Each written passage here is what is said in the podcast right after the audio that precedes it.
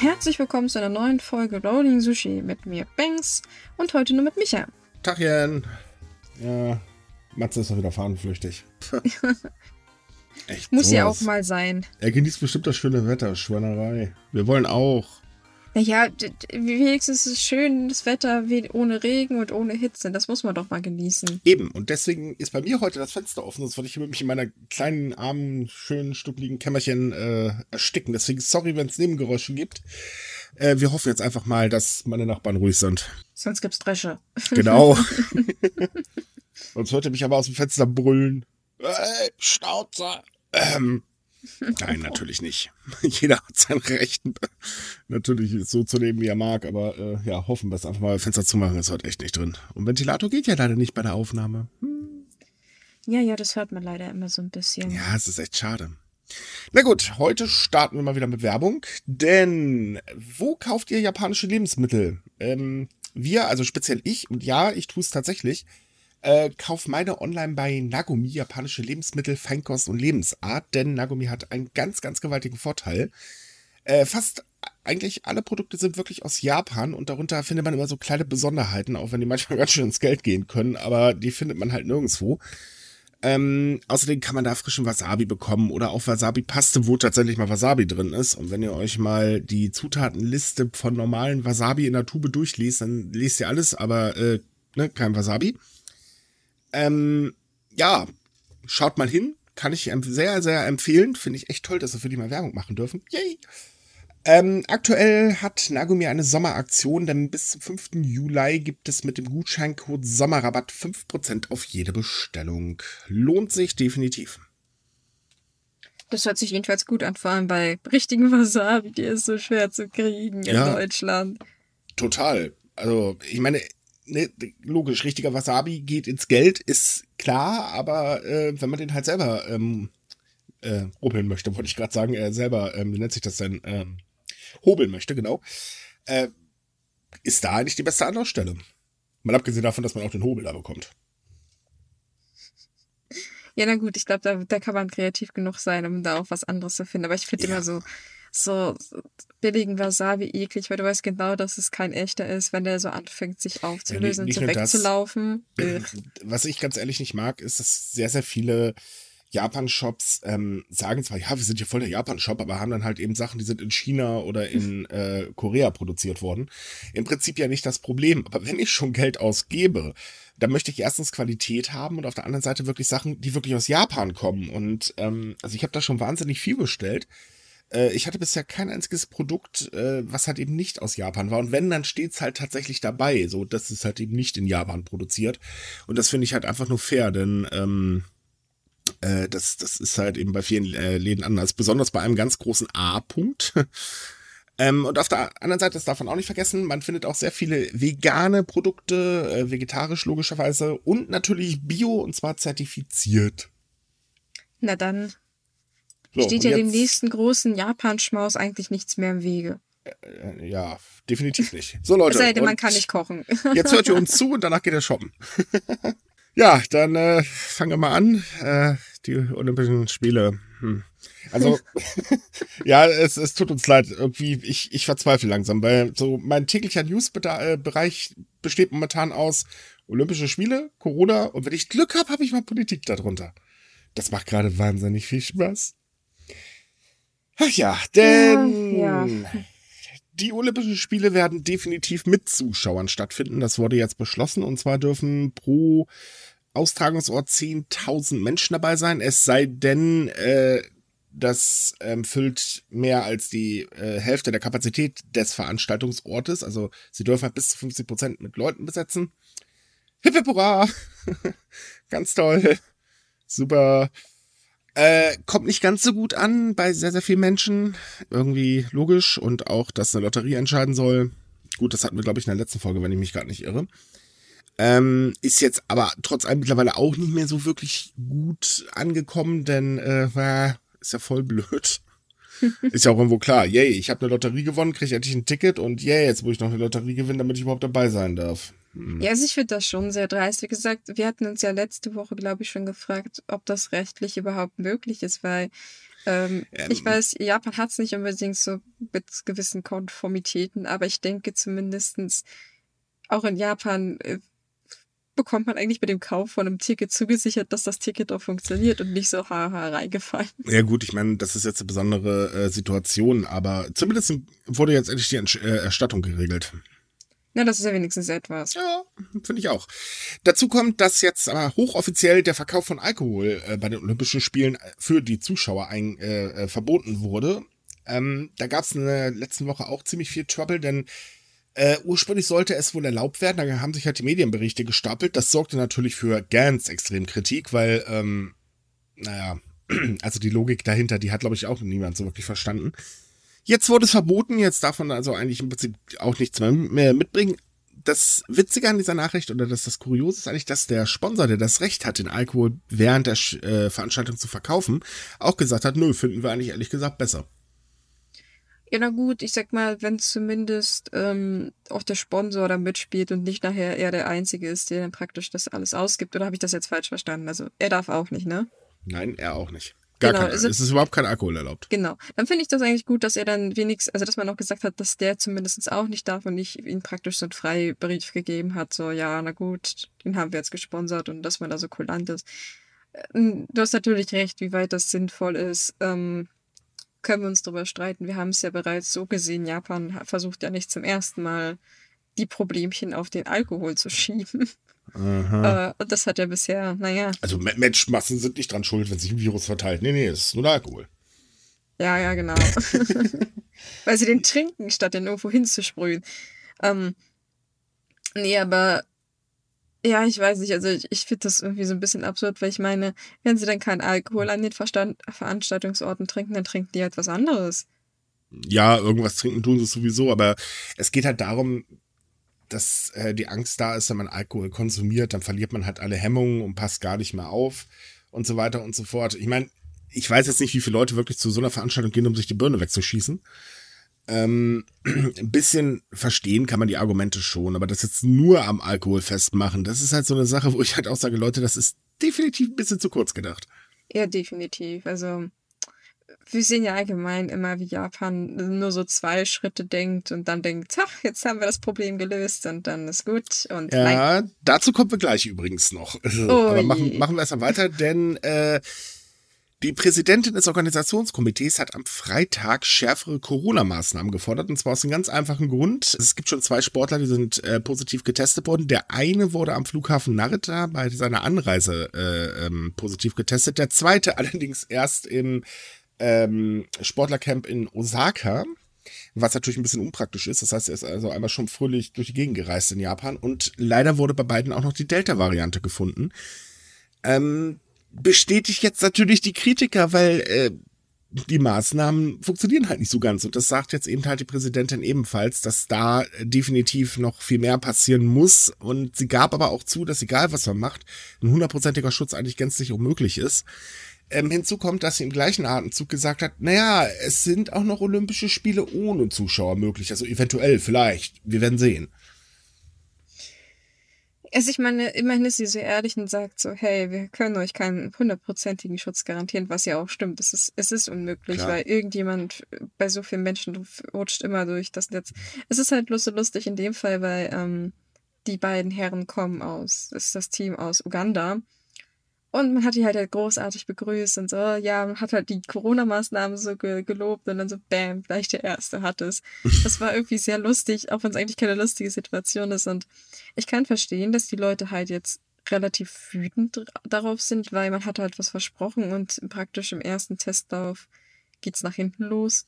Ja, das ist das Problem, Mhm. also um das gesamte Problem mal zu beschreiben. Ähm, es ist halt so, dass es gar nicht darum großartig geht, oh, äh, der Virus wird sich jetzt wieder schneller in Japan äh, verbreiten. Klar, das ist auch einer der Gründe der Kritik, aber die ganz große Kritik liegt eigentlich darin, dass die gesamten drei Wellen, die Japan bisher erlebt hatte, ja gezeigt haben, dass das ähm, medizinische System extrem schnell überlastet ist. Ich meine, vor ein paar Wochen ähm, hatte äh, Osaka nicht mehr ein einziges Bett in seinen Krankenhäusern frei.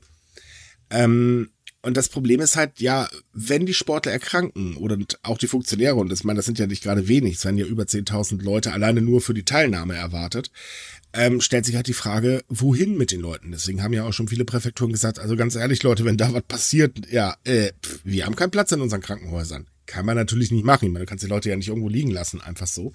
Aber die Befürchtungen sind halt sehr groß, dass wenn Sportler oder Funktionäre halt eben die Krankenhäuser belegen und sich dann die nächste Welle ausbreitet, dass dann halt eben die Einheimischen extrem die A-Punkt-Karte gezogen haben, was irgendwo auch verständlich ist. Aber wie gesagt, es, es hängt denen halt noch in den Knochen. Die Berichte über Leute, die äh, auf Krankenhausplätze gewartet haben und dann zu Hause verstorben sind, äh, die gingen ja rum in den Medien ähm, und die hat ja jeder mitbekommen. Es waren ja wirklich sehr, sehr viele. Ja, leider sehr traurig eigentlich. Richtig. Geschichte. Ja, und das ist halt das Problem. Und keiner vertraut eigentlich der Regierung, dass bei einer nächsten Welle auf einmal schlagartig mehr Krankenhausbetten zur Verfügung stehen. Denn äh, Welle 1, ähm, nee, Welle 2, ähm, nee, danach ganz viele Versprechungen, Welle 3, äh, nee. Das ist halt, äh.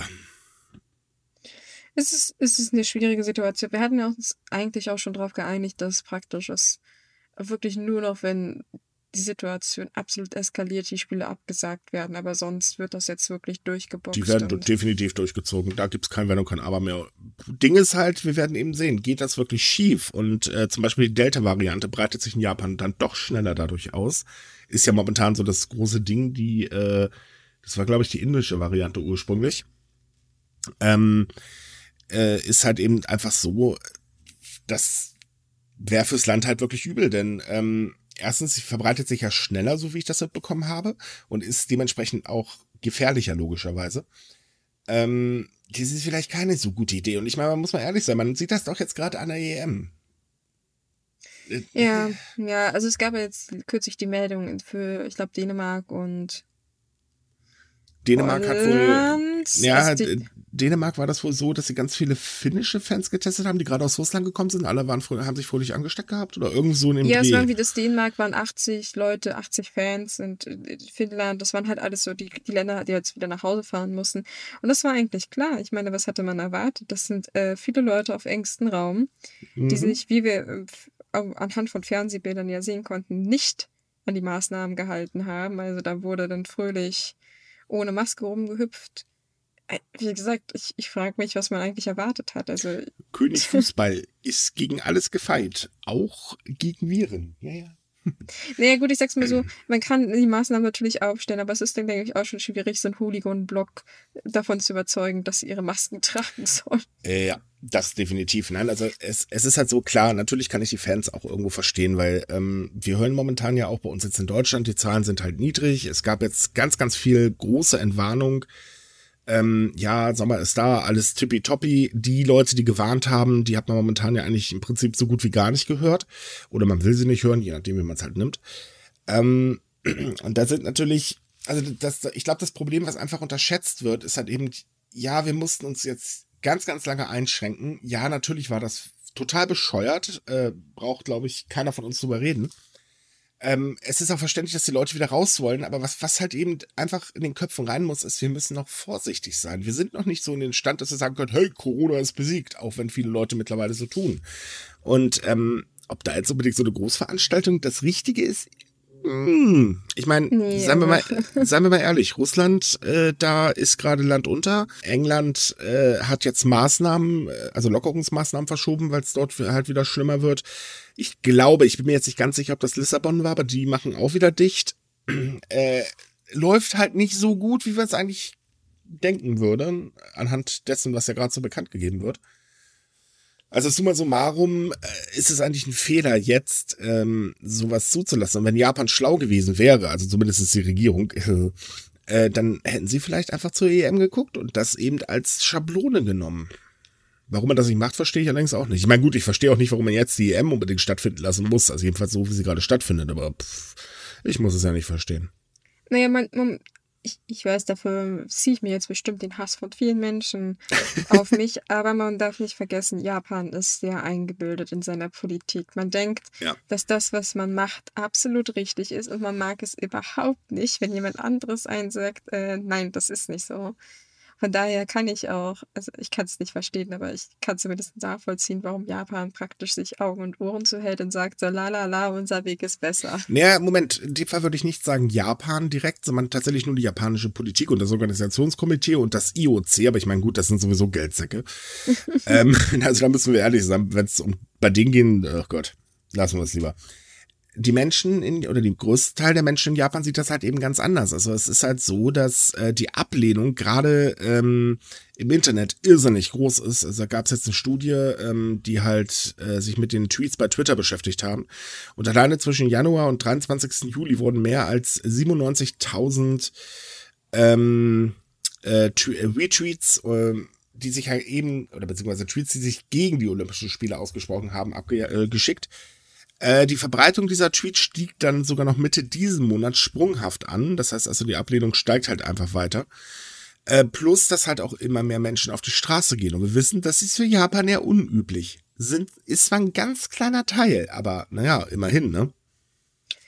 Ja, besser als gar nichts, aber das ist halt auch so der Punkt, dass irgendwie die Regierung diese Art von Protesten ignoriert. Die Japaner sind halt nun mal etwas zurückhaltend. Also wir würden natürlich sofort auf die Straße gehen und mit Fackeln und Missgabeln am besten gleich noch. Äh, Korrektur, wenn das Gesetz heute in NRW durchkommt, äh, dürfen wir das ja auch nicht mehr, weil dann sind sogar Maleranzüge, äh, wie wird das, Maleranzüge werden gleichgestellt mit SS-Uniform?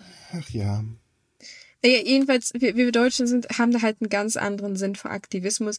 Da gab es nämlich letztens auch eine Umfrage in Japan, wie vor allem junge Menschen das sehen und viele sagen halt so, ja, sie, sie protestieren lieber über die sozialen Medien und äh, versuchen das irgendwie, ich weiß nicht, leise sein ist irgendwie das falsche Wort, aber man versucht halt niemanden auf die Füße zu treten. Ganz merkwürdiges Konzept, weil eigentlich sind doch Demonstrationen gerade dafür da, dass andere Leute darauf aufmerksam ja, gut, Aber gut, ähm, ich rutsche vom Thema ab, ne? Ja, ich, ich verstehe, dass viele da Unmut haben, aber es wäre halt schön, wenn man diesen Leuten auch zuhört. Ich meine, die schreiben oder mhm. retweeten das ja nicht aus Spaß, aber nein, nein, nein, nein, nein, nein. Mhm. Wo kommen wir denn dahin, wenn wir den Menschen zuhören? Mhm. Das ist eben das Problem. Wo kommen wir dahin? Es ist halt so, dass die Politik ignoriert eigentlich, oder zumindest die ähm, nationale Politik ignoriert immer ganz gerne, was die Leute sagen. Das ist in den Präfekturen selber ist ein bisschen anders. Also die Gouverneure, die achten schon ein bisschen drauf. Ähm, klar, die sind ja auch näher dran. Aber im Prinzip kann man sagen, so die japanische Politik ist, äh, tja, wir haben halt ein Volk, aber das war's dann auch schon, ne? Die sind nur zum Wahlkampf wichtig. Ja, ja, und nicken und zustimmen. Richtig, nicken und winken, Leute. Und weil wir gerade bei Wahlkampf sind, der ist jetzt für die Stadtverordnungsversammlung in Tokio gestartet. Eigentlich nichts Besonderes, ist halt nur Tokio, ne? Aber das, ähm, diese Wahlen werden als Indikator für die anstehende Unterhauswahlen in Japan angesehen, also sprich Wahlen zum neuen Premierminister, wenn man es genau nimmt. Ähm, und dadurch ziehen die unglaublich viel Aufmerksamkeit äh, vor sich. Vor allen Dingen, und das ist auch noch äh, das Schöne, ähm, bei den letzten Wahlen hat die LDP eine riesen Schlappe ähm, eingefahren, äh, die es jetzt halt gilt wegzumachen. Und ähm, ist ja wirklich interessant, weil je nachdem, wie die LDP und die Komaito abschneiden, ähm, kann das tatsächlich ein bisschen zeigen, was halt bei den Unterhauswahlen passieren wird. Ich meine, ich gehe davon aus, wird sich nichts ändern, aber naja. Ich bin ja, wie gesagt, ja mal so ein bisschen optimistischer. Ich sage, Japan kann in der Hinsicht immer für eine Überraschung gut sein. Ich meine, die mhm. letzten Unterhauswahlen hatten ja auch so ein paar Kandidaten, wo man nicht wirklich gedacht hat, dass die da vielleicht reinkommen. Das meine ich jetzt auch im Positiven und Negativen. Ich erinnere an den NHK-Guy. der ist ja da auch irgendwie reingerutscht, wie auch immer das mhm. passiert ist. Aber ähm, ja, also ich denke, so große Veränderungen müssen werden definitiv nicht passieren. Nein. Dafür ist es einfach noch, da fehlt noch so der letzte das letzte etwas, was praktisch die Leute davon überzeugt, dass es mal eine Veränderung Ja, gab. also auch da muss man leider sagen, ähm, ist es halt so, viele junge Menschen wünschen sich ja einen Regierungswechsel in Japan. Problem ist aber, es gibt halt eben mehr ältere Menschen, die halt eben traditionelle Wähler sind, um das mal vorsichtig auszudrücken. Das kann man hier ganz gut mit Deutschland vergleichen. Wir brauchen hier eigentlich auch dringend einen Wechsel. Äh, wir haben sogar tatsächlich eine Partei, die das bringen könnte. Problem an der ganzen Geschichte ist, die ganzen alten Leute werden sowieso wieder CDU wählen. Ergo, yay, Laschet. Oh Gott. Entschuldigung. Ähm, und so ungefähr ist das in Japan halt auch. Also äh, die LDP wird auch bei den Unterhauswahlen wieder gewinnen. Natürlich stellt sich immer noch die Frage, wie das dann halt mit Suga als Premierminister aussieht, weil das ist ja dann wieder so eine interne Geschichte. Äh, wird halt auch nochmal spannend, aber ich denke, die LEB wird definitiv stärkste Kraft bleiben. Ja, also wie gesagt, der, der, der wichtigste ähm, oder der interessanteste Punkt ist halt Suga. Ja. Weil ähm, wir hatten ja auch schon die letzten Mal, Mal darüber gesprochen, dass da, dass er, naja, selbst in seiner eigenen Partei viel Unterstützung verloren hat, was auch verständlich ist. Ähm, das ist halt bloß die Frage, wer kommt nach ihm, ne? Ja, es gibt zwei Kandidaten, darunter einmal der Umweltminister, ähm, der wirklich durchaus beliebt ist und ähm, zumindest die äh, Umweltstrategie, die sogar angefangen hat, weiterverfolgen würde. Ähm, der zweite, ich weiß jetzt leider gar nicht, wie der heißt, der ist aber auch sehr umwelttechnisch äh, sauber eingestellt, muss man ganz ehrlich sagen. Ähm, man könnte es dann halt sagen, die Grünen, oh Gott, jetzt werden wahrscheinlich einige Leute gerade richtig anfangen zu schreien, wenn sie das hören. Ähm, aber so summa summarum, es gibt genug, also definitiv genug Kandidaten und ähm, Suga hat jetzt mehr als einmal bewiesen, dass sich da eigentlich nicht äh, für diese Position eignet, weil er ist halt ein stiller Mensch ähm, oder stiller Premierminister, der leider versucht ein bisschen auf der einen Seite Arbeit zu imitieren, auf der anderen Seite versucht halt seinen eigenen Weg zu finden und das Ganze ist irgendwie so ein, so ein kleines Schleuderdrama momentan. also ich glaube nicht, dass Suga später dann nochmal tatsächlich ähm, äh, vier Jahre Premierminister wird. Das kann ich mir ehrlich gesagt nicht vorstellen. Nein, ich definitiv auch nicht. Ich, ich finde es immer lustig, dass er so ein bisschen als alter, grantiger Mann dargestellt wird. Also weißt du, wie so der Opa von nebenan, der schimpft, wenn die Kinder auf dem Gasen spielen. Wir ja. hatten ja aber auch letzte Woche schon drüber gesprochen, dass nicht unbedingt alle seine Ansätze schlecht sind. Also zum Beispiel sein sein Kampf für äh, mehr Umweltschutz ist sehr beeindruckend, weil den hat zum Beispiel Abe so ganz flöten gelassen. Das war dir ziemlich egal teilweise. Richtig, Und also ja, ja, äh, ganz kurz. Ähm, äh, Suga hat definitiv die Zeichen der Zeit, was das angeht, erkannt. Und vor allen Dingen hat er auch erkannt, dass ähm, der Kampf gegen den Klimawandel nicht äh, automatisch mehr Kosten etc. bla sein äh, muss, sondern halt eben auch eine Chance für die Industrie des Landes. Es ist ähnlich halt, ja, kann man auch wieder mit hier vergleichen. Wir haben, wenn man es mal ganz genau nimmt, haben wir eigentlich ein ziemlich ähnliches Bild in unserer Politik, wie wir das in Japan gerade haben. Nur mit dem Unterschied, dass wir mehr Parteien dafür brauchen. Ja, bei Japan reicht eine. Das stimmt. Dann ein zweiter Punkt zum Beispiel, den, den er auch sehr vorantreibt, ist äh, die Digitalisierung, weil de, das war halt bei die letzten Jahre auch gar nicht so wirklich auf dem Plan. Das war so, ja, mh, hm, könnte man machen, muss man aber nicht. Läuft. Oder auch nicht in dem Fall. Wie, wie, gesagt, absolute Parallele zu hier. Ich meine, äh, sind wir mal ehrlich, wir verpennen die Digitalisierung momentan auch. Und äh, da wird sich wahrscheinlich auch nicht ändern, wenn der Legastheniker da oben an die Macht kommt. Entschuldigung, man merkt echt, ich mag Laschet nicht, kann das sein? Wer mag den schon? Ja, ich musste den hier in NRW schon lange genug ertragen. Naja. Ähm, ja, aber ja, ich, natürlich sieht man die Gemeinsamkeiten, aber das sieht man ja auch in anderen Ländern, die jetzt nicht gerade irgendwie skandinavisch sind. Ja, gut, die sind sowieso Lichtjahre voraus. Aber wir, wir, aber wir sollten uns mal lieber nur an den beiden Ländern, die wir ganz genau kennen, äh, festhalten. Nee, es, es ist wirklich so, also Suga hat einige Dinge angestoßen, die Abe wirklich schleifen gelassen hat. Abe ist eher so, ich will jetzt nicht sagen super konservativ, sondern eher so, der, er hat sich sehr stark auf die Abenomic, äh, auf seinen Abenomics ausgeruht. Und ähm, das hat man halt auch zum Schluss ganz stark gemerkt, ähm, weil so wirklich Neues kam von ihm eigentlich nicht. Das war so, never change running system, läuft, ich bin an der Macht, Welt ist in Ordnung. Oder auch nicht in dem Fall. Ja, plus noch ein paar Skandelchen und so weiter und so fort. Aber Gott, ja, welcher Politiker in Japan hat das nicht? Ja, das ist natürlich auch immer so ein Ding, dass das ist, finde ich, so skurril in Japan. Einerseits sind so, so große Skandale, wo man sich denkt, excuse me, warum habt ihr den oder diejenige noch nicht längst gefeuert? Das ist, das ist so empörend. Ähm, und dann ähm. hast du so Leute, diese Kleinigkeiten, weil sie nicht angestellt haben, die waren dann, wie gesagt, die waren dann mal irgendwie jetzt bei Corona einmal essen oder haben mhm. vergessen abzurechnen, dass sie irgendeinem Nachbar ein Hochzeitgeschenk übergeben haben und die werden sofort abgesägt, aber die großen Nee, also da, äh, da muss man äh, immer noch... ganz, ganz kurz, ich glaube, da sollten wir ruhig sein. Ich sag doch, Hust, Scheuer, Hust. Ja, ja ich habe ja nicht gesagt, weiß, du weißt ja, wer frei von Sünde ist, gewerfe den ersten Stein. In der Hinsicht ähm, bin ich tatsächlich ganz leise. Aber wie gesagt, das ist so eine Faszination, die es in Japan ist. Das hat man auch bei Abe gesehen. Da kam praktisch ein Skandal nach dem anderen und der hat sich trotzdem im Amt gehalten. Ja, das, das war, also, ja, okay. also man muss sagen, wirklich in der Hinsicht haben die Politiker, unsere Politiker, einiges voraus. Also hier gibt es schneller was auf die Klasse. Es sei denn, es ist halt Scheuer oder Klöckner. äh, ähm, äh, was das angeht, also kleine Politiker kriegen definitiv schneller eins auf die Schnute und die Größten können sich wunderbar rausfinden. Also da wird wirklich jeder neidisch. Ist echt super. Gut, kommen wir mal weg von der Politik. Kommen wir mal, ähm, naja, das andere ist jetzt auch nicht besser. Ähm, Japan schrumpft weiter. Japan hat ja seit Jahren ein ganz, ganz gewaltiges äh, Bevölkerungsproblem, denn äh, die Bevölkerung geht zurück. Äh, daraus ergibt sich ein Arbeitskräftemangel, denn die El äh, Alten werden mehr, aber es kommen halt kaum Jüngere nach zeigt ja auch die aktuelle Geburtenrate. Ähm, jetzt gab es eine Volkszählung und dabei kam heraus, dass Japans Bevölkerung 2020 um 0,7 Prozent auf äh, 126 Millionen 226 568 Menschen geschrumpft ist. Was für eine Zahl. Irre. also genau genommen ist sie um 868.000 Menschen geschrumpft. Das andere, was diese ähm, äh, Volkszählung an sich gebracht hat, ist eben, dass in den meisten Präfekturen, genau genommen in 38 der 47 Präfekturen, äh, der Bevölkerungsrückgang sogar ziemlich heftig ist. Ähm, Gerade in Akita verzeichnete 6,2 Prozent ähm, Bevölkerungsrückgang. Nur Tokio, Saitama, Shiba, Kanagawa, die verzeichneten immerhin äh, nordischen Zuwachs. Tokio natürlich immer noch am meisten, weil klar, ne, wo willst du hin? Ziehst nach Tokio. Ähm, auch andere große Metropolen äh, wie Osaka oder Fukuoka äh, verzeichneten Zuwachs.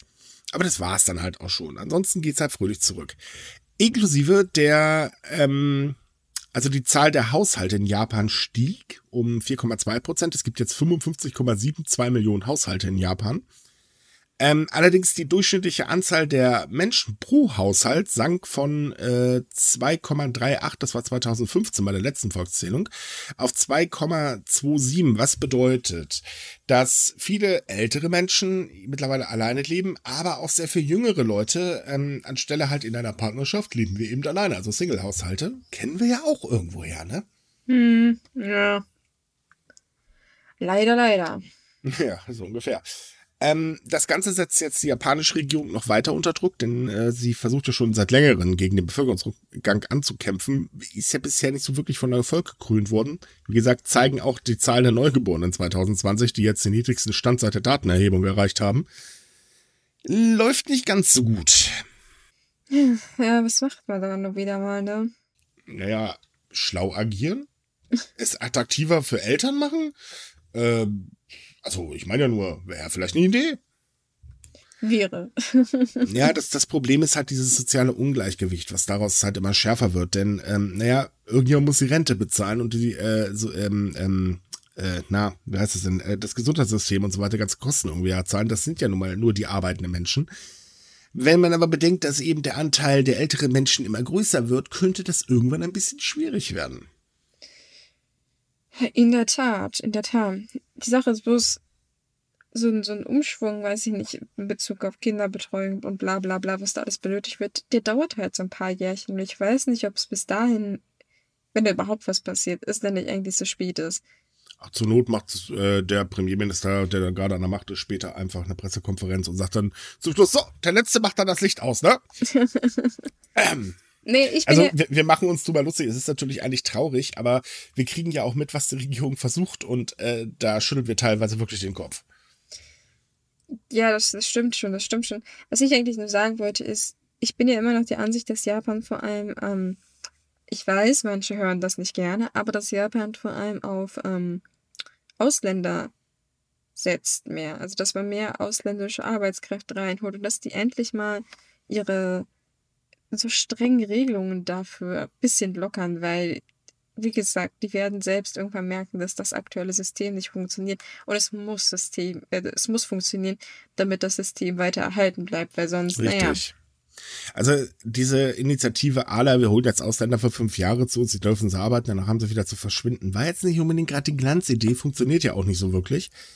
Ähm, und ja, also all, allgemein muss Japan seine Arroganz da wirklich mal wegpacken, weil, sorry, ja, okay, ihr seid eine Insel, aber sind wir doch mal ehrlich, Leute, es ist eine Globalisierung, die hat vor ein paar Jahren mal stattgefunden. ähm, es funktioniert halt nicht mehr so einfach. Und ähm, wenn die Wirtschaft weiter brummen soll, dann werden Arbeitskräfte benötigt. Das ist nun mal eine ganz, ganz wichtige Ressource. Man kann nicht alles automatisieren. Ähm, ergo, da muss dringend was getan werden. Ja, aber wie gesagt, ähm, ich bin kein, kein Wirtschaftsforscher. Ich habe keine Ahnung von sowas, wie man so sowas verhindert oder umkehrt. Ich kann halt nur sagen, dass Japan ja. sich definitiv global in der Hinsicht öffnen muss, weil es wird sonst nichts. Hey, wir sind in der glücklichen Position, dass wir keine Vorschläge machen müssen. Wir dürfen bloß die Vorschläge kritisieren, die die machen. Wobei wir in der Hinsicht auch vielleicht ein bisschen leise sein sollten, weil ähm, wir haben in Deutschland auch so ein kleines, naja, schrumpfes hat, Problem. Hat das nicht eigentlich jedes Industrieland, wenn wir es mal ganz genau nehmen? Mm, mehr oder weniger. Es kommt drauf an, was halt der Kontext ist. Klar, in den USA gibt es auch eine, Rück eine Rückläufigkeit meines Wissens nach, also dass zumindest weniger Leute Kinder bekommen. Aber es ist immer eine Frage, wie stark wirkt sich das jetzt auf die Wirtschaft auf? Weil ich meine, weniger Kinder können ja auch manchmal vom Vorteil sein, im Sinne frei nach dem Sinne, also, Entschuldigung, weniger Kinder können ja auch vom Vorteil sein, wenn man zum Beispiel weniger Mäuler stopfen muss, weil, weil dafür auch gar nicht in der Lage ist zurzeit. Das hört sich jetzt ein bisschen gemein an, aber. Ja, also in den USA ist Elternsein schon schweineteuer, das muss man ganz ehrlich sagen. Ähm, nee, aber so wie, also ich bin mir jetzt nicht ganz sicher, wie die Zahlen dieser Statistik war, die ich letztens gelesen habe, aber eigentlich hat jedes der G7-Länder damit wirklich zu kämpfen, was ich auch irgendwo verstehen kann. Ähm, Kinder sind halt Luxus und jetzt sagen wir mal ehrlich, egal ob wir jetzt Deutschland oder Japan nehmen, ähm, es sind zwei verdammt reiche Länder, aber das, das soziale Ungleichgewicht ist in beiden Ländern extrem hoch und ähm, da ist es wirklich schwierig, wenn man sich Kinder halt leisten möchte, weil das Geld muss halt auch irgendwo herkommen. Und wir wissen alle, Kinder sind teuer. Definitiv. Leider. Das ist es eben. Gut, nächstes Thema. Äh, wir haben ja gerade noch immer ein bisschen Pandemie, wie wir ja schon festgestellt haben. ein bisschen ähm, Pandemie hier, ein bisschen Pandemie da. Ja, ganz da bin ich hier und da ein bisschen gewürzt, ne? Es ist ja nun mal so, sehr, sehr viele Unternehmen haben halt eben arge Probleme durch die Pandemie. Ich meine, Restaurants durften jetzt lange Zeit, äh, also in Japan mussten sie früher zumachen, bei uns durften sie gar nicht aufmachen. Geschäfte waren zu und, und, und, und, und. Ähm, es gibt aber gerade in Japan noch eine Gruppe, die wirklich ganz arge Probleme hat und das sind die Geishas. Denn das Problem ist nämlich, dadurch, dass ähm, die Ausnahmezustände äh, logischerweise von, hey Leute, haltet mal ein bisschen Abstand, geht nicht auf Partys und so weiter ähm, äh, geführt haben, ist die Haupteinnahmequelle der Geishas weggebrochen. Hinzu kommt, dass die Leute ja immer noch sehr vorsichtig sind, ähm, was das angeht. Also so wirklich Party machen, äh, eher weniger. Ähm, von daher haben die da wirklich ein gewaltiges Problem und immer mehr Geishas müssen tatsächlich aufgeben deswegen. Das ist eigentlich ziemlich traurig, vor allem wenn man bedenkt, dass Geishas grundsätzlich ja schon zu kämpfen hatten, schon seit Jahren in Richtig. jeder Form. Und dass das jetzt für viele noch der Sargnagel ist, tut mir wirklich sehr leid, weil es ist ähm, ich finde, das ist eine der schönsten Traditionen, die es noch in Japan gibt, weil die wirklich in ihrer Form noch sehr, hm, ich will nicht unberührt sagen, weil das hört sich wie merkwürdig an, aber es ist etwas, was, was so lange existiert hat und jetzt, naja, wird es eigentlich nur noch mehr bedroht als vorher. Also ich finde es traurig. Man muss dazu sagen, äh, dass aber auch die Regierung die Geishas vergessen haben, denn sie gehören zwar zu Veranstaltungen durchaus dazu und werden auch gerne gebucht. Also, wo gemerkt, Geishas ist ein aussterbender Zweig in Japan, ist auch irgendwo verständlich.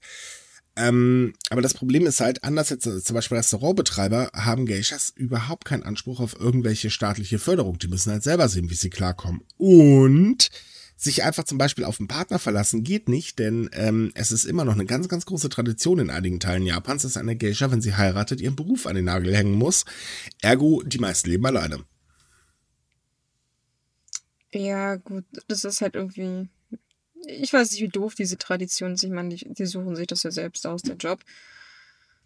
Aber ich wünsche mir halt wirklich, dass, dass die mehr Unterstützung bekommen. Wie gesagt, es ist nichts Neues, dass die so Schwierigkeiten haben. Wir wussten das auch schon Anfang der Pandemie. Also wir hatten ja da auf Sumika mehrere Berichte davon, was man sich halt alles einfallen hat lassen, damit man denen hilft von äh, Online-Sitzungen auf Englisch bis hin Essenspartys mit Fächern, weil man irgendwie versucht hat, natürlich das Geld reinzubekommen.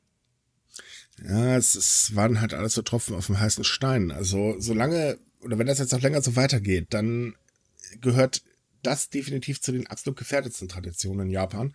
Finde ich halt auch sehr schade, ähm, weil es ist eine interessante und ja, eine sehr, sehr alte Tradition. Da geht dann wirklich ein St St ähm, Stück Kultur komplett unter. Vor allem, ich, wie, mir würde nicht mal jetzt einfallen, wie man das auf die Schnelle noch retten könnte. Staatliche Subvention. Ja, abgesehen davon. Äh, anders geht das ja gar nicht. Ja, deswegen ja, und solange der Staat halt keine Kohle locker macht, wird, ja, wird Ja, es wird halt als unwichtig angesehen, das ist das Problem. Aber gut, äh, das ist halt der Staat. Sagen wir mal lieber nichts dazu.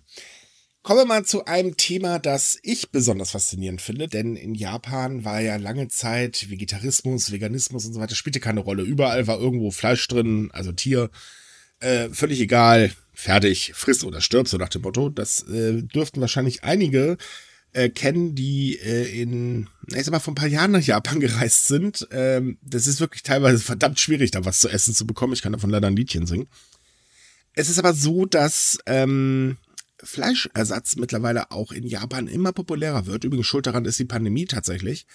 Und äh, Japans Fleischindustrie selber tut sich halt ein bisschen schwer, guckt neidisch nach Europa, speziell nach Deutschland. Wir haben ja hier zum Beispiel, äh, wie heißen die? Ähm, ähm, ah, ich vergesse mal, wie die heißen, die mit der roten Mühle da. Äh.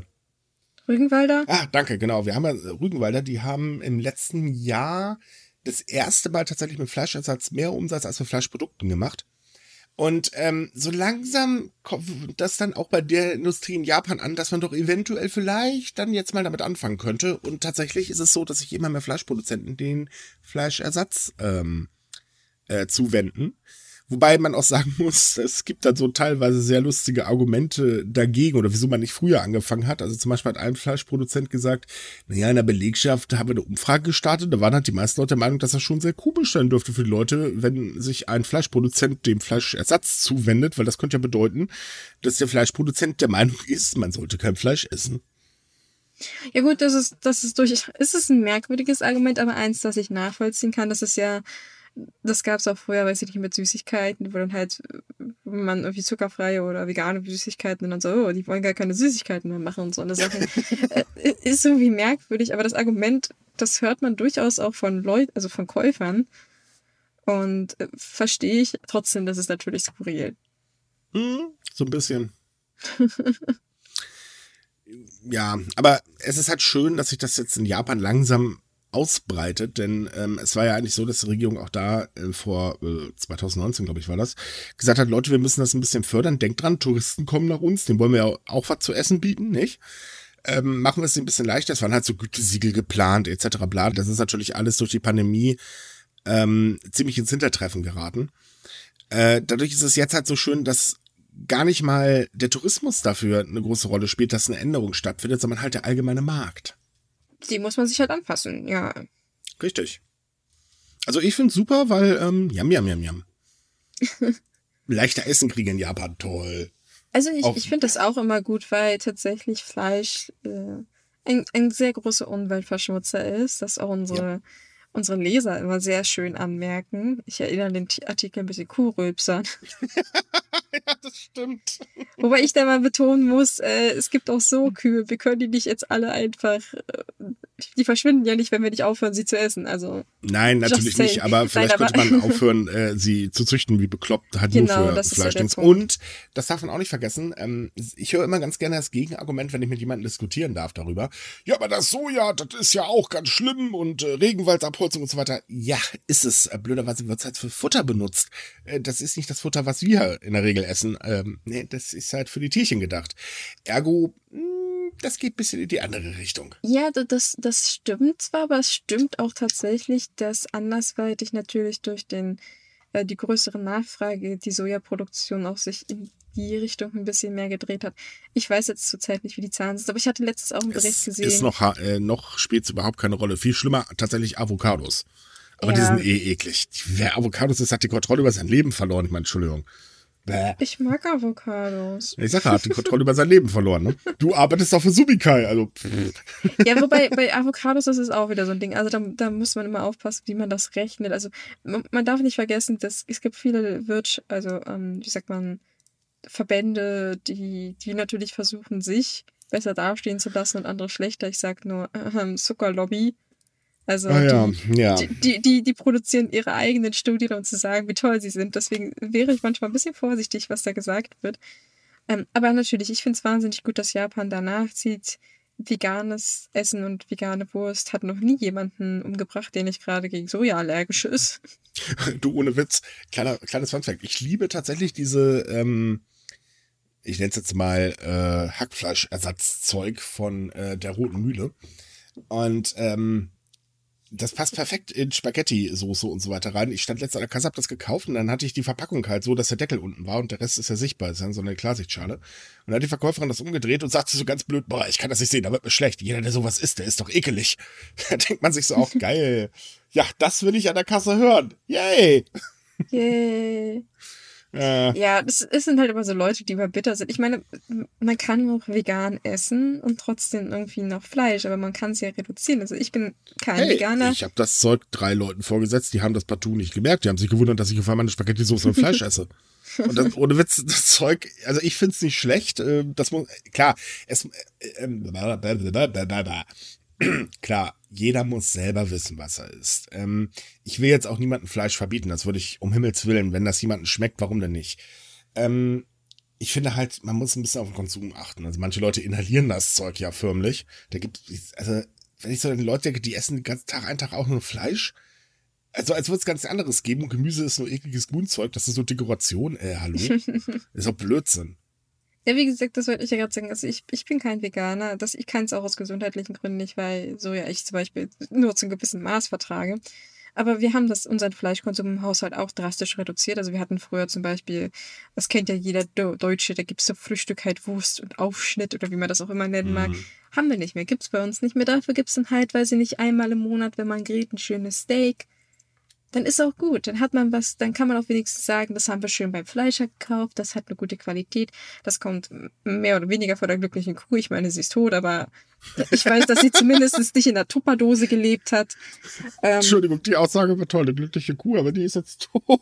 ja, nee, ich sage, es ist immer ein bisschen missverständlich, wenn man sagt, ah, das kommt von glücklichen Tieren. So, naja, es, die sind tot. Ich weiß nicht, ob man sagen kann, dass sie glücklich sind, aber Also man, man kann eigentlich sagen, was man will.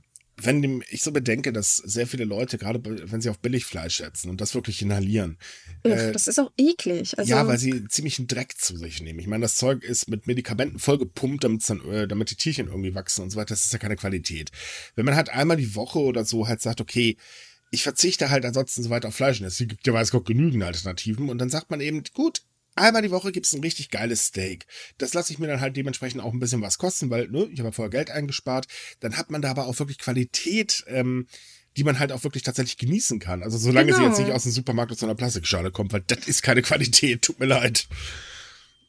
Ja, also das äh, genau meine Rede. Also wie gesagt, weniger, aber dafür richtig. Also Genau. wie, wie wie gesagt, ich bin jemand, der isst gerne Steaks. Ich gebe es offen zu. Ich, gegen den Rindersteaks kann man mich. Wenn Weiß ich nicht. Ja, aber, ja, aber da- dann meine ich auch die Qualität. Also so, ein- so ein Fraß aus der Tiefkühltruhe aus dem Supermarkt würde ich niemals essen. Das schmeckt scheiße. Ich, man merkt doch den Unterschied. Ach so, genau. Deswegen auch Hut ab an Aldi, dass sie jetzt angekündigt haben, dass sie ihr äh, Billigfleischsortiment rauswerfen. Sehr guter ähm, äh, Initiative, denn kurze Zeit später haben gleich Rewe und Edeka drauf geantwortet. Super Sache. Äh, wir brauchen halt einfach so einen Umbruch. Ja. Und dafür mal einen kleinen Applaus in Japan. Ganz genau. Ähm, so, liebe Regie, könnten wir jetzt bitte mal die Akte X-Musik einspielen? Ich weiß gar nicht, wie sie geht, fällt mir gerade so ein. Verdammt, schon zu lange her. Ähm, ah, sowas. ist, oh Gott, ey, die Serie ist echt schon Ich, ich, würde es ja pfeifen, aber ich bin wahnsinnig schlecht im Pfeifen, also lass ich's lieber. Ich wäre es auch dankbar, ich habe nicht gerade Kopfhörer auf. Ähm, in Fukushima eröffnet eine neue UFO-Forschungseinrichtung, die sich speziell mit den weltweiten Sichtungen auseinandersetzen möchte. Oder Uh, wird. Spooky. Total. Äh, und zwar ähm, entsteht die im sogenannten UFO-Dorf, ähm, Lino genannt. Ähm, muss ja ganz kurz dazu sagen, Lino wurde vor noch nicht allzu langer Zeit zu einem Bezirk von ähm, Fukushima, aber davor war Lino eigenständig und äh, da wurden halt ständig irgendwelche UFOs gesichtet, was wohl an einem Berg liegt, der aussieht wie eine Pyramide und äh, wir wissen ja, Pyramiden ziehen UFOs vagisch an. Ähm, gleichzeitig wird das Ganze allerdings auch eine Touristenattraktion. Ähm, Also von daher äh, könnte das sehr lustig werden. Ich finde die, also ich meine, so viele Details zu den Forschungen, die sie da betreiben, sind, glaube ich, noch nicht bekannt, oder? Nee, noch, tatsächlich noch nicht. Ja, weil, weil das ist ja immer so dieser kleine Irrtum. Wenn man UFOs sagt, denken alle automatisch an kleine grüne Männchen, die einen aus dem Bett entführen und sonst Ja, la, Dinge lassen, machen. wir, lassen wir das weitere mal. Ja, aber man darf ja nicht vergessen, UFO heißt nicht unbedingt, dass es gleich irgendwelche Aliens hat. UFO heißt einfach nur unbekanntes Flugobjekt. Das heißt, es ist natürlich auch eine Sicherheitsfrage für Japan, wenn da irgendwelche Sachen durch die Gegend fliegen. Ja, nee, aber in dem Fall geht es tatsächlich nur um die UFOs mit den kleinen grünen Männchen. Ähm, also genau genommen ist das Ganze halt eben eigentlich eher so als Touristenattraktion äh, wahrscheinlich gedacht. Aber nee, sie beschäftigen sich tatsächlich nur mit den kleinen grünen Männchen. Oh, Möcht, man möchte halt auch ein, ähm, also Zeugenberichte analysieren und ein Netzwerk mit Forschern im In- und Ausland aufbauen und so weiter und so fort. Also sie meinen das da durchaus ernst. Äh, das muss ich ganz ehrlich sagen. Hinzu kommt äh, immerhin, es arbeiten ähm, ein äh, äh, Chef plus 30 Einwohner ähm, der Ortschaft werden halt dort arbeiten. Und dann sollen auch ausländische Mitarbeiter eingestellt werden. Also die pumpen da schon ordentlich Geld rein. Das ist ja gut. Arbeitsplätze sind immer schön in Japan. Ähm, ich sag mal, auch wenn es jetzt wirklich so sich mehr mit den Übernatürlichen und Aliens beschäftigt an sich, finde ich das auch nicht doof, weil es ist immerhin ein, ein weltweites Phänomen, das kann man auch wunderbar erforschen und äh, so, man kann das auch wissenschaftlich behandeln. Nicht jeder, der irgendwie was gesehen hat oder glaubt gesehen zu haben, ist automatisch irgendwie ein Spinner. Das darf, vielleicht, darf man nicht vergessen. Äh, Ja, gut, doch, also nur maximal vielleicht die Leute, die irgendwas von Sonden labern. Äh, Ja, die, die vielleicht schon.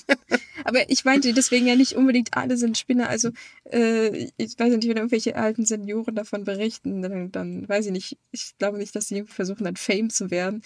Ich finde das interessant. Vielleicht liegt es auch daran, dass ich exakte Fan bin. Aber, äh, ja, so viel Ja, dazu. hey, vielleicht, also ganz ehrlich, ich glaube nicht, dass wir die einzigen Menschen äh, oder beziehungsweise Lebewesen im Universum sind. Vielleicht kommt ja irgendwann tatsächlich mal ein UFO. Wobei, bei unserem Glück wird das eh gleich weggebombt und wir haben dann den intergalaktischen Krieg. Wir kennen ja unsere So, äh, politischen upsie. Führer. Ja, so ungefähr, ne? Ich habe doch nur den Knopf für die Kaffeemaschine gesucht. Ja, dem stimme ich aber übrigens zu. Ich finde ich find es arrogant zu denken, dass wir die einzigen intelligenten Lebewesen in unserem Universum sind, das ja im Prinzip unendlich ist. Richtig. Also es gibt unendlich viele Möglichkeiten am Planeten. Von daher, äh, ja, ich bin mir ziemlich sicher, dass da irgendwo andere Lebewesen sitzen. Ob sie jetzt klein, grün Wahrscheinlich. sind, weiß ich nicht, aber Also ich, ich denke immer so, wahrscheinlich haben die uns eh schon gefunden, haben irgendwo ein Warnschild vor unserer Galaxie aufgestellt und dann so bloß nicht zu denen. Die sind bekloppt, die zerstören ihre eigene Lebensgrundlage. diese Warnschritt. Achtung, in 300 Lichtjahren selbstzerstörerische Spezies. Ja, oder wir hören dann irgendwann, liebe Leute, ihr seid ja immer noch da. Wir wollen hier unsere galaktische Autobahn bauen. Der Anhalt natürlich Galaxie lässt grüßen. Ja, ja, ja, immer schön ans Handtuch denken, ne? Ja, total. Und die Antwort, lau Antwort lautet 42. Ja, das, äh, genau, da war ja was.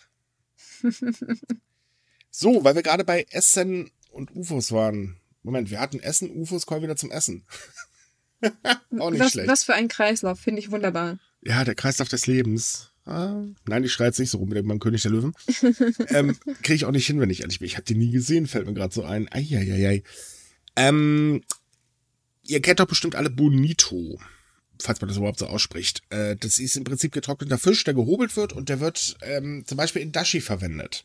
Ganz, ganz, ganz, ganz wichtig. Äh, wichtige Zutat in der japanischen Küche. Also eigentlich die Hauptzutat schlechthin. Ohne Dashi geht gar nichts. Problem ist natürlich, es muss sehr viel Fisch dafür gefangen werden. Ähm, Problem ist, äh, naja, Überfischung halt. Äh, damit hat Japan ja auch gewaltig zu kämpfen. Und jetzt ist es so, dass ein Restaurantbetreiber in Japan als allererstes Unternehmen tatsächlich MSC-zertifizierten Bonito anbietet. Und das ist tatsächlich eine Besonderheit, auch wenn wir das jetzt wahrscheinlich nicht so sehen würden. Aber für Japan was ganz Besonderes. Jetzt musst du aber auch noch erklären, was MSC ist, weil ich glaube nicht, dass das alle wissen. MSC ist ähm, Marine Stewardship Council und die zertifiziert halt Fangmethoden ähm, oder beziehungsweise äh, äh, ja die die Verarbeitung für Meeresfrüchte, also Fische etc. und so weiter. Es ist nicht ganz ähm, unkritisch äh, zu sehen, also ne, es ist ähnlich wie bei Fairtrade, gibt es genug Kritik. Aber es ist schon mal ein Schritt in die richtige Richtung. Und in dem Fall ist es so, dass äh, der Bonito von der Firma Yama, Yamaki produziert wird. Äh, das ist ein ja, äh, Fischfangunternehmen, also eine Fischerei. Und äh, bei denen ist es so, die sind schon seit 2019 tatsächlich zertifiziert und zwar auch die Lieferkette. Und das ist auch noch eine kleine Besonderheit. Uh, das ist tatsächlich äh, immer natürlich etwas, was gerne vergessen wird. Ne? Richtig. Finde ich gut. Ah, ich esse eigentlich so gerne Bonito-Flocken. Aber die sind so schwer in Deutschland zu bekommen zu einem anständigen Preis. Achtung, Werbung. Und da empfehlen wir unseren heutigen Werbepartner Nagumi, japanische Lebensart äh, und so weiter und so fort. Denn auch da könnt ihr Bonito äh, in ganz oder als Flocken bekommen. Und tatsächlich ist der Preis gar nicht mal so schlecht. Yay, das ist, jetzt kriege ich Hunger. Leider übrigens nicht den MSC-zertifizierten äh, Bonito. Es liegt allerdings daran, dass äh, es aktuell eh kaum Abnehmer gibt. Es ist tatsächlich momentan nur ein Restaurantbetreiber. Ähm, weil auch der muss halt eben bestimmte Sachen erfüllen, damit halt eben das Siegel da nicht flöten geht, während äh, er das dann anbietet. Ähm, aber zumindestens da kriegt man auch tollen Bonito. Gut zu wissen. Ich meine, Japan hat so generell ein Problem mit dem Fischfang. Also wir wissen, Walfang, Thunfisch, Makrelen, Aale. Das sind alles so Exemplare, die exzessiv gefangen werden. Und dann wundert man sich, warum man so wenig nur noch davon bekommt bei Upsi Dupsi. Wieso? Das Schuldige wurde doch gefunden. Die haben hm? doch gesagt, der Klimawandel ist schuld. Ja, das mag vielleicht sogar zum Teil stimmen, aber du weißt, meistens spielt mehr als ein Faktor damit. Und naja. Ja, natürlich exzessives Fischen ich ohne Man, man muss mal ehrlich sein. Also China zum Beispiel mit seinen riesigen Fangflotten macht auch Japan extrem zu schaffen, weil die sind dann halt eben vor dem japanischen äh, Hoheitsgebiet und fangen da fröhlich alles weg. Ähm, da, der und Japan ist der Verbrauch halt auch nicht gerade gering, das muss man auch ganz ehrlich sagen. Vor allen Dingen, weil ja tatsächlich japanische Lebensmittel immer beliebter im Ausland werden. Darunter halt eben auch den äh, Fisch. Und der muss ja nun mal irgendwo herkommen. Ja, ja, ja, aber das, deswegen umso mehr freut mich, dass wenigstens einer das jetzt anbietet. Und meistens ist es ja so, einer macht's vor, die anderen machen nach. Das heißt, wir können uns hoffentlich auf weitere gute Neuigkeiten in den kommenden Jahren freuen. Mhm. Wenn es bis dahin nicht zu spät ist. Klimawandel Und macht mich immer etwas pessimistisch. Wir werden sehen. Hoffentlich, ja. Na, also von daher zumindest tut sich was, sagen wir es mal so rum. Wäre schön, wenn halt noch mehr ähm, Firmen draufspringen würden in Japan ähm, und das halt auch vor allen Dingen im normalen Handel äh, erhältlich wäre. Aber gut, das wird man dann halt sehen. Na, das ist ja wie mit den veganen Sachen, wie wir es ja gerade hatten. Ne? Also Richtig. Es, es braucht ein bisschen, bis es Fahrt aufnimmt, aber dann, dann geht es meistens eigentlich ziemlich flott. Und wir wissen eins von den Japanern, sie mögen neue Trends. Oh, also ja. wenn einmal sich was durchgesetzt hat, dann stürzen die sich da drauf wie sonst was. Das stimmt allerdings. So, und damit auch Corona jetzt äh, in diesem Podcast nicht ganz so kurz kommt, ne? Oh, ja, doch, dieser machen wir es zum Schluss. Ähm, also, in Japan sinkt tatsächlich die Zahl der Infizierten, äh, Gott sei Dank. Nur in Tokio steigen sie wieder an. Tokio hat jetzt am äh, Samstag, also sprich heute, wo wir aufnehmen, äh, das vierte Mal hintereinander über 500 Infiz äh, Neuinfizierte gemeldet. Ist nicht ganz so toll, aber war ja mit zu rechnen, muss man mal leider ganz ehrlich sagen. Haben auch irrsinnig viele Gesundheitsexperten gewarnt. Ähm, dann gab es eine positive Meldung, dass Japan jetzt eine Million Impfdosen pro Tag fröhlich verimpft. Am nächsten Tag kam dann die Nachricht, dass Japan das Bewerbungsverfahren für Unternehmen, die selbst impfen wollen, äh, jetzt gestoppt hat, weil der moderne Impfstoff knapp wird. Äh, läuft äh, auf der einen Seite wirklich gut, muss man ganz ehrlich sagen, auf der anderen Seite vielleicht nicht ganz so toll. Äh, ja, das ist wieder, wie hat jemand so gesagt, das ähm, hatte ich letztens auf den japanischen Twitter-Bereich gelesen. So, ja, Impfen ist in Japan so ein bisschen wie Achterbahnfahren. Es ja. geht immer hoch und runter und irgendwie fühlt man sich danach etwas schlecht. ja, so ungefähr. Ähm, dazu kam, dass jetzt eine neue Studie ähm, besagt, sollte Japan dieses Impftempo beibehalten können, was wir hoffen. Ich meine, es sind ja immer noch die Massenimpfzentren da, wobei es dürfen auch keine neuen Massenimpfzentren aufgemacht werden, weil, haha, moderner wird knapp. Ähm, könnte es tatsächlich passieren, dass Japan im äh, Oktober bereits seine Herdenimmunität erreicht. Das wäre natürlich wünschenswert, weil wir wissen ja, es gibt sehr, sehr viele Leute, die würden unheimlich gerne mal wieder nach Japan reisen. Oh ja, oh ja, da haben wir viele unserer Leser und auch Zuhörer, die, glaube ich, schon auf brennenden Kohlen sitzen, die unbedingt ja. mal wieder weg müssen. Richtig, da können wir euch übrigens einen kleinen Artikel bei uns äh, empfehlen und zwar äh, Neuigkeiten aus Tokio, denn äh, zwar können momentan keine Leute einreisen, also keine Touristen, aber die äh, in Japan wird ganz, ganz heiß äh, sich darauf vorbereitet, dass es bald wieder Touristenansturm gibt. Hoffentlich. Für alle mhm. Beteiligten. Richtig. Also die sind da richtig kräftig am Aufrüsten, in Anführungsstrichen, was jetzt äh, Veranstaltungen angeht. Äh, es haben schon wieder ein paar Themenhotels geöffnet und so weiter. Also da ist ordentlich was los. Lohnt sich, da mal reinzuschauen, diese Artikelreihe. Leider können wir das hier im Podcast nicht besprechen, weil, ja, wir können euch die Bilder nicht zeigen. ja, das ist immer so eine Sache. Obwohl wir können das eigentlich doch im nächsten Podcast mal versuchen. Vielleicht kriegen wir das ja mal hin, dass wir auch sowas, äh, solche Themen mit reinnehmen. Wir Wenn euch das versuchen. interessiert, könnt ihr euch ja mal äh, bemühen und uns eine E-Mail schreiben und sagen, hey, das hätten wir gerne. Mehr braucht man dazu, glaube ich, nicht sagen. ja, naja, ich meine, was, ja, klar, Urlaub. Äh, wir können halt noch nicht sagen, wann, wann man damit rechnen soll. Ich denke, das mit der Herdenimmunität ist auch ein bisschen sehr großzügig geschätzt. Nee, tatsächlich, tatsächlich nicht. Das ähm, basiert schon auf äh, Daten. Also eigentlich könnte man sogar sagen, noch ein bisschen früher. Aber oh. die Studie ist sehr vorsichtig tatsächlich. Äh, man muss sagen, im Untertitel dieser Studie oder beziehungsweise im Fazit der Studie wird allerdings auch gesagt, naja, wir glauben jetzt nicht, dass Japan die Geschwindigkeit beibehalten wird. Wir gehen eher davon aus, dass die eine Million jetzt gerade die Spitze waren, das Ganze jetzt wieder ein bisschen rückläufig sein wird. Äh, kann man übrigens tatsächlich von ausgehen, denn äh, zwar ähm, hat die Initiative das Arbeits, äh, Arbeits, äh, äh das Unternehmen ihre Arbeitnehmer selbstständig impfen dürfen, ordentlich Schwung gebracht. Aber naja, irgendwann sind die, die das gerade machen, ja auch durch und dann sind keine Arbeitnehmer mehr da, die sie impfen können. Hm, ja, gut, das ist auch natürlich eine Sache. Man könnte natürlich sagen, dass man daraus auch so eine Geschäftsidee macht und sagt so, hey, wenn ihr bei uns einkauft, kriegt ihr die Impfung gratis dazu. Ich glaube nicht, dass das durchgehen würde. Die Idee ist nicht schlecht, das wird dann hier in Deutschland auch funktionieren. Na, bei uns musst du nur sagen, Auto, kriegst die Impfung gratis. Ach Quatsch, ein Auto reicht schon, wenn du ein Gratisbier anbietest. Das hat in äh, Italien und Israel auch funktioniert. Da war es auch so, hey, du willst geimpft werden, kriegst einen Gratis-Cocktail, wenn du zu uns kommst. Hat wunderbar funktioniert. Gab da nicht in den USA, kriegst du einen Burger oder so, ne? Aber ich weiß nicht, in den USA gab es auch mehrere Sachen, wie man das versucht hat. Ich weiß halt Wobei, halt, auch da gab es übrigens, äh, kleiner Fun-Fact oder kleine äh, Info am Rande, auch da gab es äh, jetzt die Meldung, ich glaube gestern, ähm, dass die Impfkampagne gerade ganz, ganz gewaltig in die Hose geht, weil einfach die Impfbereitschaft extrem niedrig ist mittlerweile.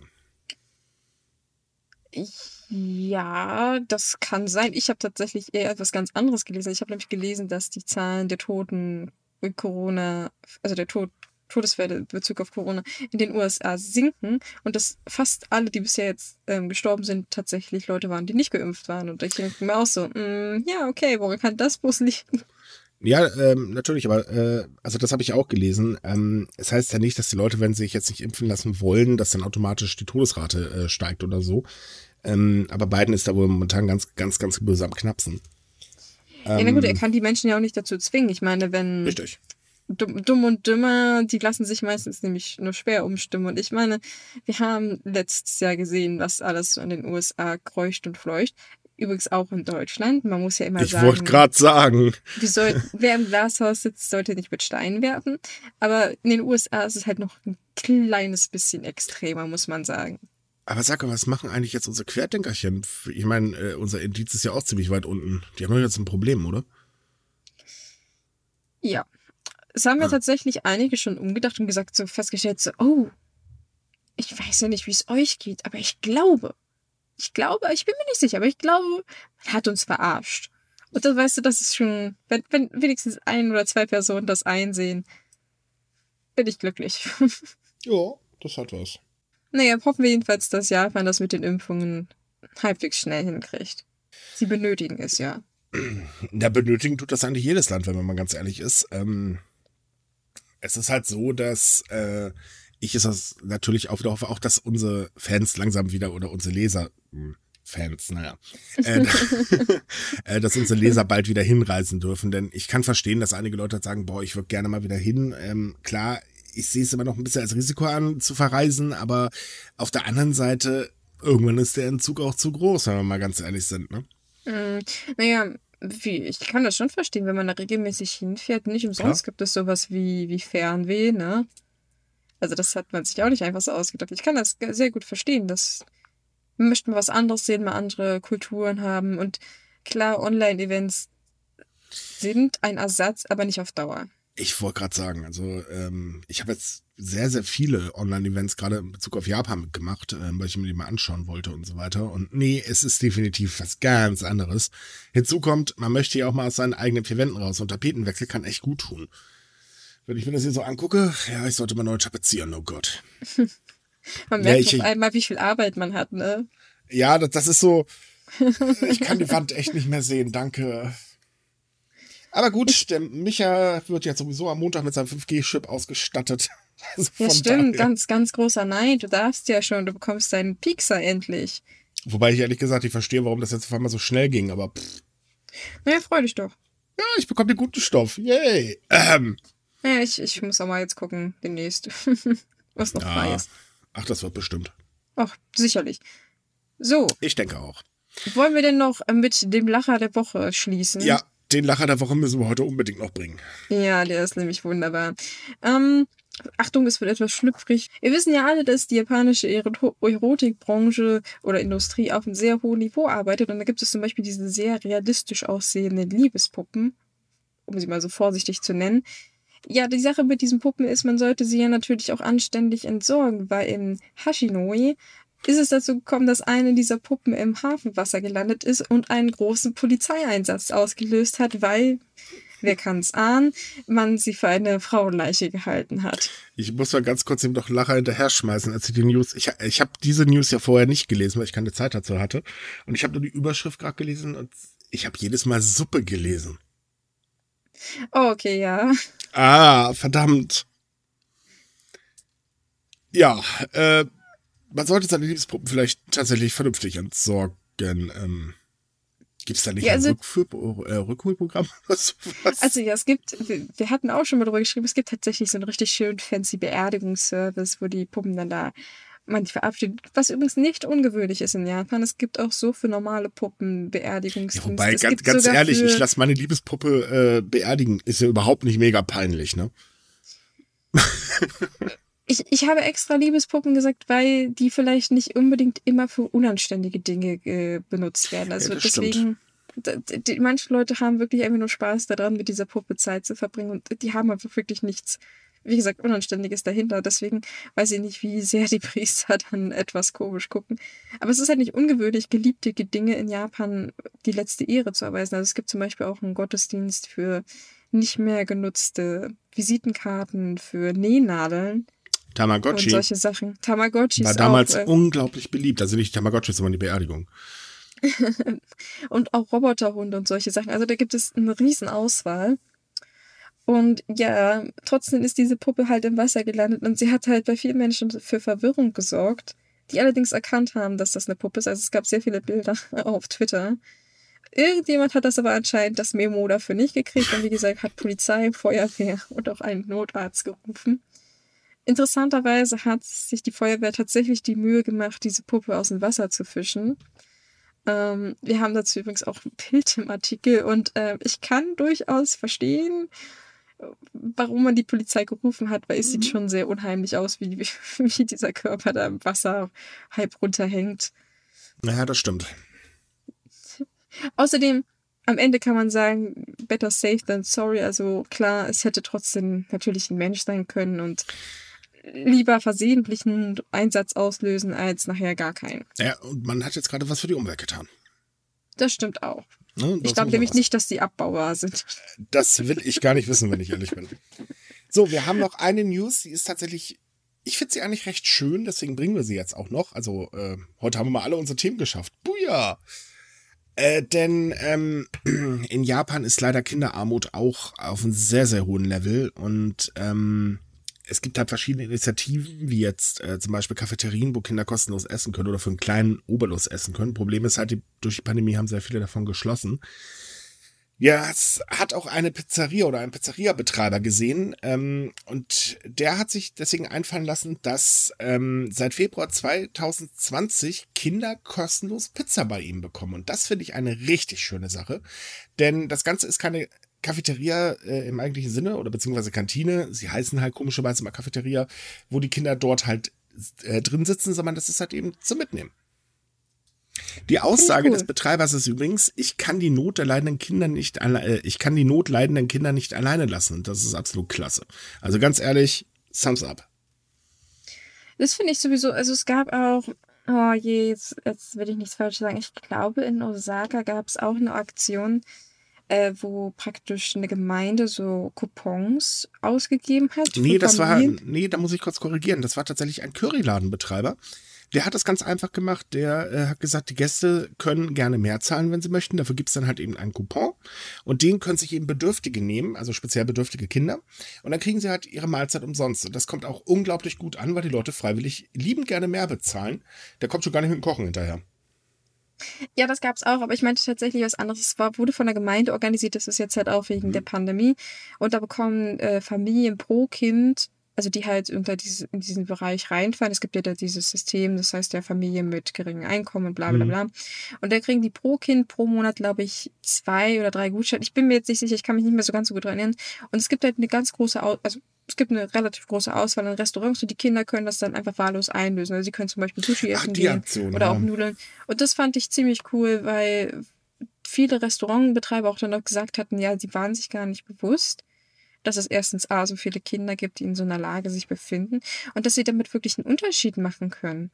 Also da, indem sie halt sagen, hey, ihr könnt, also nicht einmal im Monat bei uns kostenlos was Anständiges essen und nicht immer nur Reis oder Toastbrot oder Nudeln. Also die kriegen ja meistens leider zu Hause nichts anderes was auch nicht unbedingt die Schuld der Eltern ist, dass das ist halt einfach alles, was sie sich leisten können. Und die Eltern hungern meistens selbst, damit sie das bisschen, was sie noch haben, den Kindern geben können. Richtig, das kommt noch hinzu. Also es ist halt so, ähm, dass die Pandemie ja dafür gesorgt hat, dass gerade Teilzeitarbeitskräfte äh, extrem leiden. Übrigens leider äh, oder vor allen Dingen leider ähm, alleinerziehende Mütter.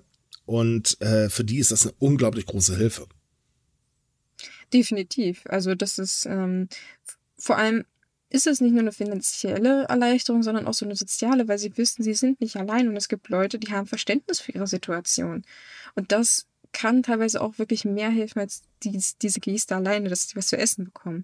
Weil sie fühlen sich meistens sehr allein. Und Leute, die wirklich an einem Punkt sind, wo sie nichts mehr haben, also wo sie wirklich, weil sie nicht nur noch 10 Yen in der Tasche haben, die trauen sich dann nicht mal in so einer Situation Bescheid zu sagen. Also wir hatten leider letztes Jahr auch öfter den Fall, dass ganze kleine Familien verhungert sind in ihrer mhm. eigenen Wohnung, weil sie sich nicht getraut haben zu sagen, dass sie Hilfe brauchen.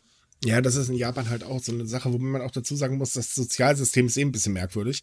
Es gibt ja zum Beispiel dieses Problem, dass äh, einige Sozialämter ähm, tatsächlich erstmal die ähm, Verwandten abklappern und fragen, hey, könnt ihr den nicht unterstützen, bevor wir denen jetzt hier äh, Geld auszahlen, was unglaublich peinlich ist. Und vor allen Dingen in Japan herrscht es davon, man möchte niemand anderen auf der äh, Tasche liegen. Das hindert sehr, sehr viele Leute daran, Sozialhilfe zu beantragen. Ähm, bei dem Mann hier muss man dazu sagen, er betreibt die Pizza eigentlich eher durch einen Zufall und auch nicht äh, hauptberuflich, sondern tatsächlich nebenberuflich. Denn hauptberuflich betreibt der Gute eine Spediteur und selbst da ist er eigentlich ja, man könnte sagen, der beste Chef, von dem ich je gehört habe, denn äh, er stellt Luxusautos wie Ferraris, Porsche und Wohnmobile und so weiter als Firmenwagen äh, bereit. Und ähm, auch das, die Mitarbeiter oder das Mitarbeiterwohnheim kann kostenlos von den Mitarbeitern benutzt werden. Also äh, Hut ab, muss ich da ganz ehrlich sagen. So ein Chef. Moment, wie, wie hieß der nochmal? Name, Adresse? Sucht der ausländische Praktikanten. Wir jetzt nicht. nee, nur Spaß ist natürlich klar. Aber das sind tatsächlich so Leute, ähm, das finde ich sehr beeindruckend, weil dieser Mann weiß, wie gut es ihm geht und er weiß, dass er ein Geschäft hat, was läuft und er weiß, dass er damit Menschen helfen kann. Und ich wünschte mir, dass mehr Menschen so denken und sagen, hey, wir haben, wir leben nun mal in einem gewissen Maß an Luxus. Das müssen wir auch mal zugeben. Also ich bin kein reicher Mensch, Michael, du wahrscheinlich auch nicht. Äh, aber nee. trotzdem, leben wir beide in, wenn man das genau betrachtet, doch irgendwie in Luxus im Vergleich Natürlich. zu anderen Menschen. Und deswegen, wer helfen kann, sollte immer helfen. Und weil, auch wenn es halt mal eine Gratis-Pizza ist oder weiß ich nicht, zwei Euro, es sind die kleinen Dinge, die einen Unterschied machen. Ja, sehe ich ungefähr genauso. Und so, man sollte immer mal ein bisschen an andere Leute denken. Das können wir alle ruhig mal machen. Schaden kann es definitiv nicht. So, das ist ja ein schönes Ende eigentlich für die Folge, oder? Was sagst ja, du? Wir sind auch durch mit unseren Themen. Heute haben wir, wie gesagt, mal alles geschafft. Ha, wir sind gut. Ja, hallo und herzlich willkommen zu unserer Monatsvorschau für den Juli 2021. Ich bin der Matze und ich stelle euch heute das Fernsehprogramm, das Streamingprogramm und die Bücherneuerscheinungen vor für den nächsten Monat. Wir fangen an im Fernsehen, wo eine ganze Menge passiert, weil diesen Monat startet die Olympiade in Japan. Deswegen ist alles randvoll mit äh, Japan-bezogenem Programm. Machen wir ein bisschen schneller. Am 1.7., an Donnerstag, da läuft im Bayerischen Rundfunk die Eisenbahnromantik, Bahnreise durch Japans Mitte, wo es übrigens auch um die Teeanbaugebiete geht. Dann am 2. Juli auf dem ZDF-Infokanal läuft die harte Welt des Sumo, Kalorien, Drill und Skandale. Und unsere Athleten mussten in der Pandemiezeit besonders viel einstecken, die haben zu leiden gehabt. Die Woche darauf, am 6. Juli, läuft auf Dreisat Main Tokio. Ja, klar, die große Stadt, die große Metropole, da ist, da fehlt nie etwas an Geschichten drüber zu erzählen. Am 12. Juli läuft dann auf Arte in der Geo-Reportage Japan der Meister des Zen-Gartens. Das wird online verfügbar sein bis zum August, also keine Sorge, wer es verpasst. Dann äh, am 17. Juli, auch auf Arte, Japan, Land der fünf Elemente. Das ist einer von der Sorte von Dokumentationen, bei denen es sehr viele Luftaufnahmen gibt, also sehr empfehlenswert. Das wird auch online verfügbar sein bis zum Oktober. Am 19. Juli haben wir dann im Dreisat Stille über Fukushima, wie Künstler gegen das Vergessen kämpfen. Interessante Sache, dass äh, das Thema Fukushima in Japan mittlerweile nicht mehr so oft angesprochen wird und eher totgeschwiegen wird. Und da gibt es einige japanische Künstler, die versuchen, dass das im Gedächtnis der Menschen bleibt. Dann ab 19. Juli haben wir die ganze Reihe Japan von oben auf Arte. Und zwar am 19. Juli erst die ersten zwei Teile, Wilder Norden und Reise nach Tokio. Am 20. Juli äh, Land der Götter und Wiege der Tradition. Und am 21. Schatzinseln. Die werden alle online verfügbar sein bis in den Oktober. Also wer sie nicht an einem Stück erwischen kann, der kann das dann in der Online-Mediathek von Arte nachschauen. Dann zwischendurch haben wir am 20. Juli Tokio Generalprobe für das Reich der Alten, wo es um die Veränderung in der Demografie des Landes geht. Auch ein Ausblick auf unsere Zukunft. Die Probleme, die die jetzt haben, die werden wir in Zukunft wahrscheinlich auch haben. Ebenfalls am 20. Juli haben wir Tokio 2020 der Preis der Sicherheit, wo es um die Sicherheit der Olympischen Spiele, besonders im Hinblick auf die Pandemie geht. Dann am 23. Juli haben wir die Reihe Wildes Japan. Da haben wir die äh, Ausstrahlung Schneeaffen und Vulkane und äh, Tropenstrand und Bärenland. Beides wird am 25. Juli noch einmal wiederholt, gibt es aber nicht online. Und zu guter Letzt haben wir am 26. Juli in Phoenix, Japan, Land der aufgehenden Sonne, wo es über die Etymologie des Namens geht und ja, über die uralten Bräuche und Geflogenheiten, warum man Japan so betrachtet, wie die Japaner es betrachten. So, jetzt mal weg vom Fernsehen, gehen wir zu den Streamingdiensten. Da haben wir eine Menge auf Netflix für den Juli. Am 1. Juli kommt gleich eine ganze Bandbreite an Sachen. Erstmal der Kinofilm von Mobile Suit Gundam, der neue, namens Hathaway. Dann an Serien haben wir Rascal Does Not Dream of Bunny Go Senpai, Steins Gate Zero, Persona 5, die Animation, Pokémon Reisen, die Serie, Sword Art Online Staffel 3, Alicization und Free, The Movie, Teil 1 und 2, alles ab 1. Juni verfügbar. Eine Woche später haben wir dann ab 8. Juni Resident Evil Infinite Darkness, die neue 3D-Computergrafik-Serie. Und ab 15. Juli haben wir Staffel 2 von Beastars und Record of Guncrist War, die äh, politisch angehauchte Fantasy-Serie. Dann zu guter Letzt haben wir noch am 22.07. den Kinofilm Words Bubble Up Like Soda Pop, den Netflix sich erst kürzlich gesichert hat. So, bei den Bücherneuerscheinungen haben wir dann am 2. Juli Tim Anderson Japanese. Das ist ein Kochbuch, das äh, versucht, die japanische Küche so einfach wie möglich zu machen für zu Hause. Das äh, erscheint beim Verlag äh, DK Dorling Kindersley. Und die ESPN-Nummer und sonstige Details haben wir wie immer für all unsere Büchererscheinungen auf unserem Artikel. Dann am 15. Juli haben wir von Professor Michael Brück Zen, Geschichte und Praxis, unser, ja, unser Fachbuch diesmal für diesen Monat. Das allerdings gibt es nur als E-Book. Deswegen hier keine ISBN-Nummer, sondern eine EAN-Nummer. Und als letztes haben wir am 19.07. von Yoko Ogawa Augenblicke in Bernstein. Yoko Ogawa ist eine der wichtigsten Autorinnen der japanischen Gegenwart. die kann man sozusagen im gleichen Atemzug nennen wie Murakami. Das äh, erscheint beim Verlag äh, Aufbautaschenbuch. So, das wäre es dann für die Monatsvorschau. Ich danke fürs Zuhören und ich gebe wieder ab an meine Kollegen. Ja, liebe Leute, dann sind wir wieder am Ende. Heute gibt es mal keine schlauen Sprüche. Äh, einfach nur, wenn ihr noch mehr News lesen wollt, dann kommt auf Subikai. Da haben wir ja täglich was. Auch immer der Hinweis, auch andere Dinge, die wir hier nicht ansprechen können. Besonders sehr viele Reisetipps und so weiter. Wir stellen auch immer Hotels vor oder berichten über neue Veranstaltungen etc. und so weiter. Ähm, ansonsten, wenn ihr mit anderen Japan-Fans quatschen wollt, dann kommt in unsere Japan-Gruppe bei Facebook. Können wir euch auch sehr am Herz liegen, auch wenn sie momentan ein bisschen ruhig ist. Aber das, äh, wen wundert das? Man kann nicht nach Japan reisen. Äh, folgt uns auf Facebook, Twitter, Spotify, iTunes und ich weiß nicht, wo man uns noch alles folgen kann. Wäre schön, wenn ihr es machen würdet. Ähm, über Kritik oder auch Vorschläge, Lob, vor allen Dingen Lob, äh, freuen wir uns gerne. Könnt ihr uns jederzeit eine E-Mail senden über unser Kontaktformular. Tja, und ansonsten wünschen wir euch eine schöne Woche. Bis zum nächsten Mal. Tschüss. Tschüss.